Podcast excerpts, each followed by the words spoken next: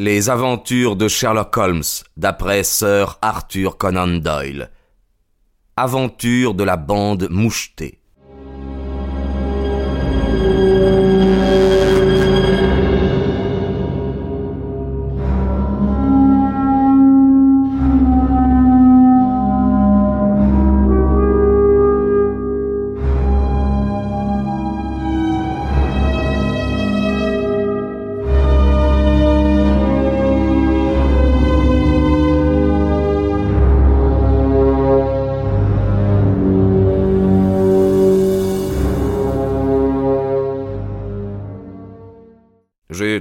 Préférable, dit Holmes en enjambant la barrière, de laisser croire à ce garçon que nous venions ici comme architectes et pour un travail déterminé. Cela fera moins jaser. Oh, bonsoir, Miss Tonner. Vous voyez que nous sommes fidèles à notre parole. Notre cliente s'était empressée de venir à notre rencontre, le visage joyeux. Je vous attendais avec tant d'impatience, cria-t-elle en nous serrant la main chaudement. Tout va admirablement bien. Le docteur Roylott est allé en ville et il n'est pas probable qu'il revienne avant ce soir. Nous avons eu le plaisir de faire connaissance avec lui, dit Holmes. Et en quelques mots, il raconta l'entrevue. Miss Stoner était devenue blême. Grand Dieu cria-t-elle. Il m'a donc suivi Évidemment. Il est si rusé que je ne suis jamais sûr de rien. Oh, mais que va-t-il dire à son retour? Il n'aura qu'à se bien tenir, car il pourrait avoir affaire à plus rusé que lui. Il faut fermer votre porte à clé cette nuit. S'il veut user de violence, nous vous emmènerons chez votre tante, à Harrow. Maintenant, ne gaspillons pas notre temps, et montrez-nous tout de suite les pièces que nous avons à examiner. La construction était en pierre grise, tachée de lichen, avec un pavillon central élevé et deux ailes en hémicycle de chaque côté. Dans l'une de ces ailes, les fenêtres étaient en mauvais état et bouchées par des planches, et le toit, en partie effondré, donnait à ce coin l'aspect d'une ruine. La partie centrale n'était guère en meilleur état, mais l'aile droite semblait relativement moderne. Les rideaux aux fenêtres, la fumée bleue sortant des cheminées indiquaient que ce coin était habité.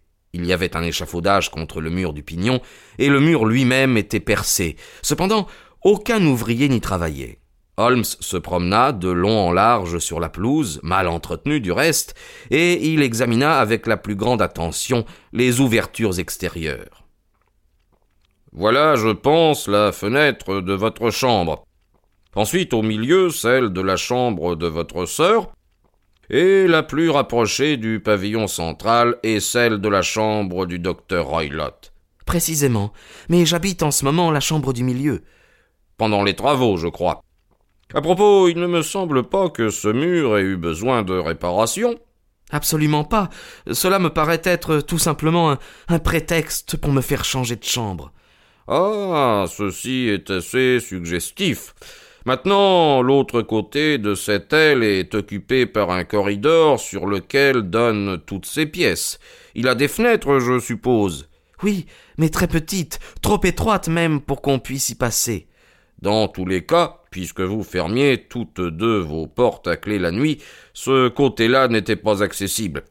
Voulez-vous avoir la bonté d'aller dans votre chambre et de fermer vos volets en dedans?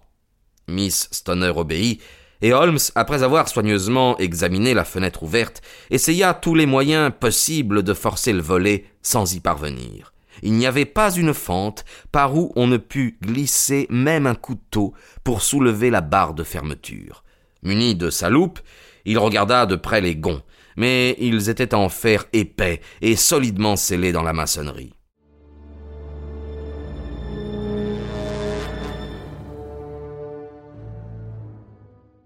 Hum, dit-il d'un air perplexe en se grattant le menton. Mon raisonnement pêche par la base. Personne n'a pu passer par ici lorsque ces volets étaient fermés. Voyons si un examen à l'intérieur de la pièce ne nous donnera pas quelque indice. Une petite porte donnait accès dans le corridor blanchi à la chaux sur lequel s'ouvraient les trois chambres.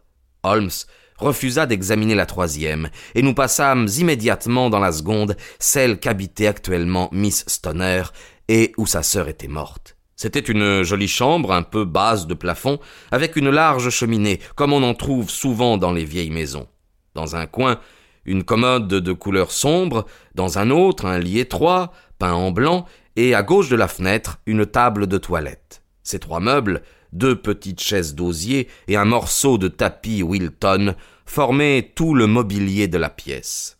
Les murs étaient revêtus de boiseries en chêne bruni, piquées des verres, si vieilles et si décolorées par le temps qu'elles devaient dater de la construction même. Holmes poussa une des chaises dans un coin et s'y assit, gardant le silence absolu et parcourant des yeux tous les coins et recoins de la chambre pour en fixer chaque détail dans son esprit. Où va cette sonnette? demanda-t-il enfin en indiquant un cordon pendu à la tête du lit et dont le gland tombait sur l'oreiller. Elle communique avec la chambre de la femme de charge. Ce cordon semble plus neuf que le reste du mobilier. Oui, on ne l'a placé là qu'il y a deux ans environ. Je suppose que c'est votre sœur qui l'a demandé. Non, je ne crois pas qu'elle s'en soit jamais servie. Nous avions l'habitude de nous passer de domestiques. Alors ce n'est guère la peine de mettre ici un aussi joli cordon de sonnette. Maintenant je vais vous demander la permission d'examiner le plancher. Il se jeta à plat ventre et, muni de sa loupe, étudia minutieusement les fentes entre les feuilles du parquet. Il examina de même les boiseries des murs, puis il s'approcha du lit et le regarda en tous sens ainsi que la muraille contre laquelle il était appuyé. Enfin, il saisit le cordon de sonnette et le tira vivement. Et quoi Il est faux Comment? Il ne sonne pas Non, il n'est même pas fixé à un fil de fer. Oh, mais ceci devient fort intéressant. Tenez, tenez, regardez là, le, cordon est attaché à un crochet, juste au-dessus de la prise d'air. Mais c'est absurde. Je ne m'en étais jamais aperçu. Hum, bizarre, bizarre, murmura Holmes en tirant sur le cordon. Il y a une ou deux choses bien singulières dans cette chambre. Par exemple, quel est l'imbécile d'architecte qui a établi une prise d'air entre deux pièces alors qu'il était si simple de la faire sur le mur extérieur? Cela est également tout récent, dit la jeune fille. Cela doit dater à peu près de la même époque que le cordon de sonnette, non? ajouta Holmes. Oui, on a fait plusieurs petits travaux à ce moment-là. Ils étaient assez singuliers. Faux cordon de sonnette et prise d'air n'aérant pas.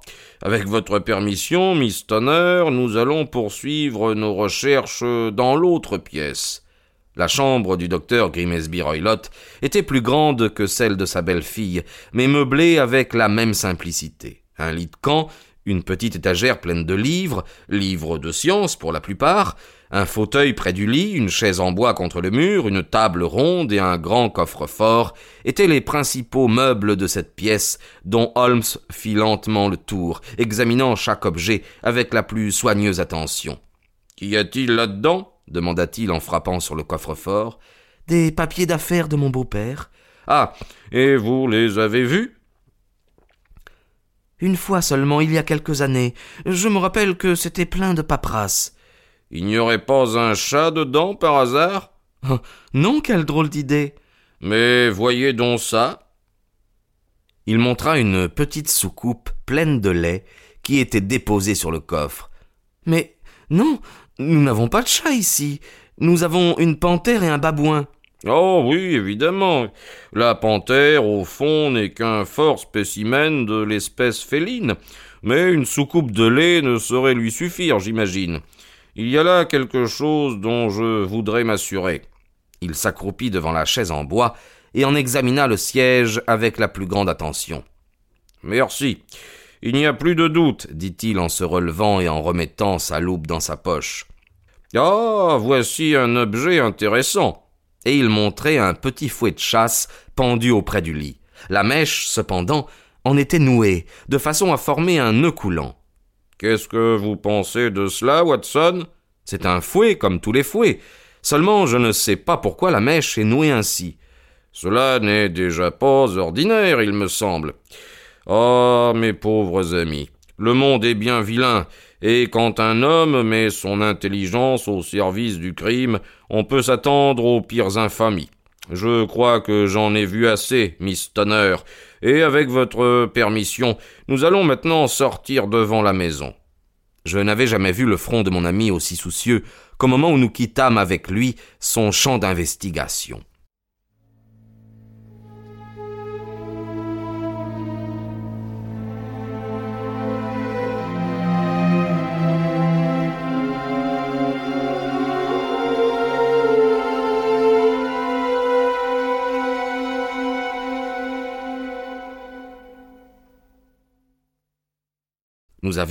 Miss Stoner et moi, arpenté plusieurs fois la pelouse sans oser interrompre ses réflexions lorsqu'il rompit lui-même le silence.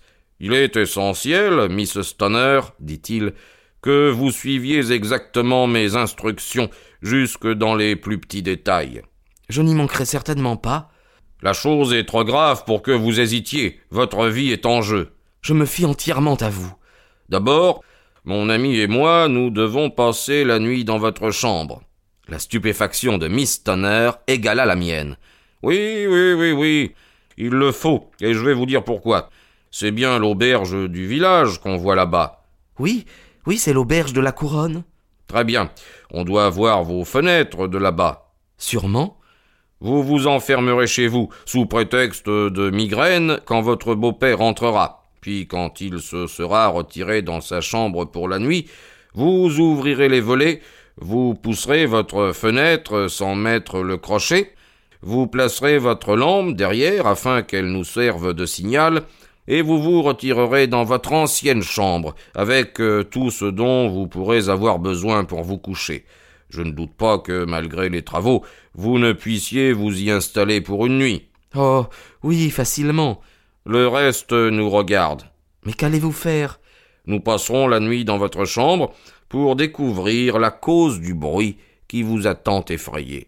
Je crois, monsieur Holmes, que vous êtes déjà fixé, dit Miss Tonner en lui posant la main sur le bras. Hum, peut-être. Alors, au nom du ciel, dites-moi quelle a été la cause de la mort de ma sœur. Je préfère avoir des preuves plus sûres avant de parler. Vous pouvez au moins me dire si j'ai raison de croire qu'elle est morte de frayeur. Je ne le pense pas, et je crois une cause plus tangible. Maintenant, Miss Stoner, il faut que nous vous quittions, car si le docteur Roylott revenait et nous trouvait ici, notre coup serait manqué.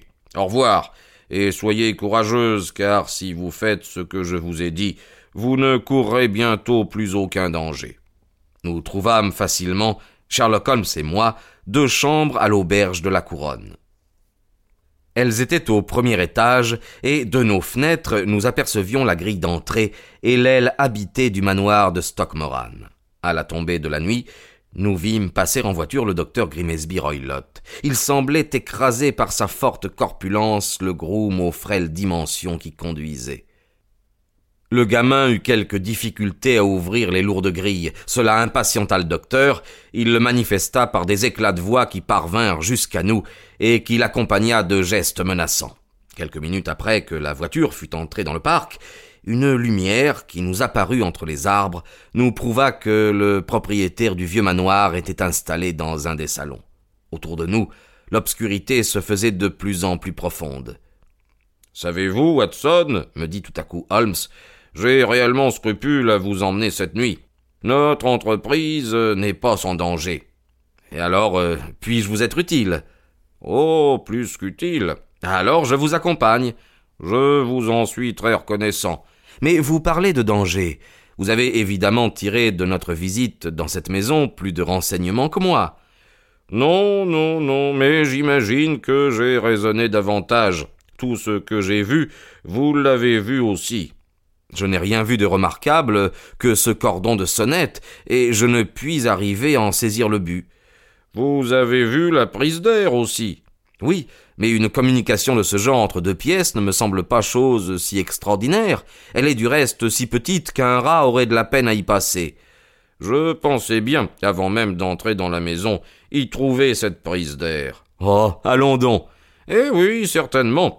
Vous vous rappelez que dans son récit, Miss Tonner nous dit que sa sœur sentait l'odeur du cigare du docteur Roylott. Naturellement, cela impliquait l'idée d'une communication quelconque entre les deux pièces, communication qui ne pouvait être que minuscule, puisque l'enquête du coroner ne la mentionnait pas. J'en avais donc conclu qu'il devait exister là une prise d'air. Et quel inconvénient y trouvez-vous? Dame, il y a au moins là une curieuse coïncidence de faits. On établit une prise d'air, on suspend une corde et une femme qui dort dans ce lit meurt d'une mort étrange. N'êtes-vous pas frappé de cela? Eh, je ne vois aucun rapport entre tout cela. Avez-vous remarqué quelque chose de très particulier au sujet de ce lit? Non.